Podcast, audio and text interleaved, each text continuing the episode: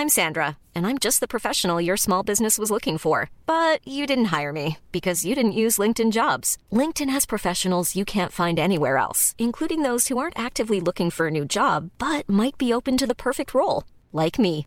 In a given month, over 70% of LinkedIn users don't visit other leading job sites. So if you're not looking on LinkedIn, you'll miss out on great candidates like Sandra. Start hiring professionals like a professional. Post your free job on linkedin.com/people today. When you make decisions for your company, you look for the no-brainers. If you have a lot of mailing to do, stamps.com is the ultimate no-brainer. Use the stamps.com mobile app to mail everything you need to keep your business running with up to 89% off USPS and UPS. Make the same no-brainer decision as over 1 million other businesses with stamps.com. Use code program for a special offer. That's stamps.com, code program.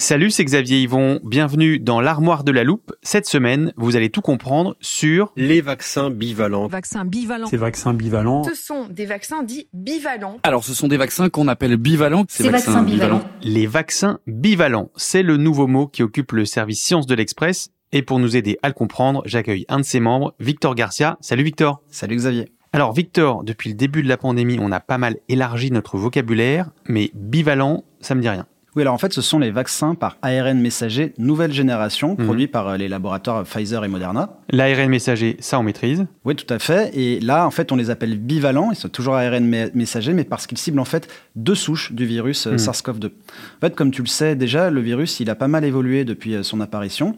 Et en fait, les premiers vaccins, ils reposaient sur le virus historique, donc la souche de Wuhan qui est apparue en Chine. Sauf qu'en fait, depuis, on a eu le variant alpha, le variant delta, Omicron et maintenant des sous-variants d'Omicron. En fait, ça, c'est la raison pour laquelle les vaccins historiques, ils ont peu à peu perdu leur efficacité. Donc, ils restent encore utiles aujourd'hui, mais ça a quand même un petit peu diminué. Et même si la technologie par ARN messager, elle peut très rapidement évoluer, les laboratoires, ils ont quand même beaucoup couru après les mutations euh, du virus. Enfin, là, ils ont quand même réussi à produire euh, ces vaccins qui ciblent à moitié le virus historique et à moitié des sous-variants d'Omicron. Et ça, c'est afin d'améliorer l'efficacité de notre réponse immunitaire. D'où le mot bivalent. Exactement. En fait, il en existe deux versions. Il y a la première version qui cible le virus historique et le sous-variant d'Omicron appelé BA1. Et la deuxième version, l'autre vaccin bivalent, il cible le virus historique et aussi les sous-variants d'Omicron BA4 et BA5. Hmm. Pour simplifier, on peut les appeler les bivalents BA1 et les bivalents BA4, BA5. C'est vrai que c'est beaucoup plus simple comme ça. Et ces vaccins moitié-moitié contre le Covid-19, ils sont au point au moment où on se parle? Alors, en fait, il y a quatre vaccins, les deux qui sont produits par Pfizer et les deux euh, produits par Moderna. Et ils ont tous passé des tests de sécurité sur l'homme.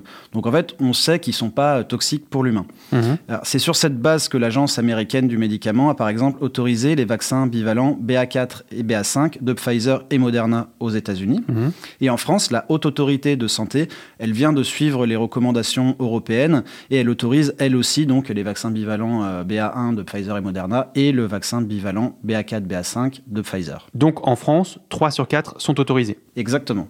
Tu nous as dit, Victor, que le but des vaccins bivalents était d'être plus efficaces que les vaccins euh, ancienne génération. Est-ce qu'on sait à quel point? Eh Bien, on manque encore un peu de données pour l'affirmer. Mhm. En fait, théoriquement, comme euh, ces vaccins, ils ciblent à la fois le virus historique, donc comme les anciens vaccins, et à la fois des sous-variants d'Omicron, ils sont censés être plus efficaces. Surtout qu'aujourd'hui, c'est le sous-variant BA5 qui est très largement majoritaire en France. Mhm. Mais en pratique, comme les laboratoires ont dû aller très vite, hein, comme je te disais, ils n'ont pas eu le temps de mener tous les tests d'efficacité de grande ampleur. Donc, euh, même si on s'attend à ce que ces vaccins bivalents soient plus efficaces, on manque encore un petit peu de données pour savoir à quel point ils sont plus efficaces. Du coup, si je me mets à la place de nos auditeurs pour lesquels une dose de rappel est recommandée, euh, que doivent-ils faire? Est-ce qu'il vaut mieux attendre ces vaccins bivalents ou est-ce que c'est plus prudent de faire directement une injection euh, ancienne génération? En fait, ça va un petit peu dépendre du degré d'urgence de chacun.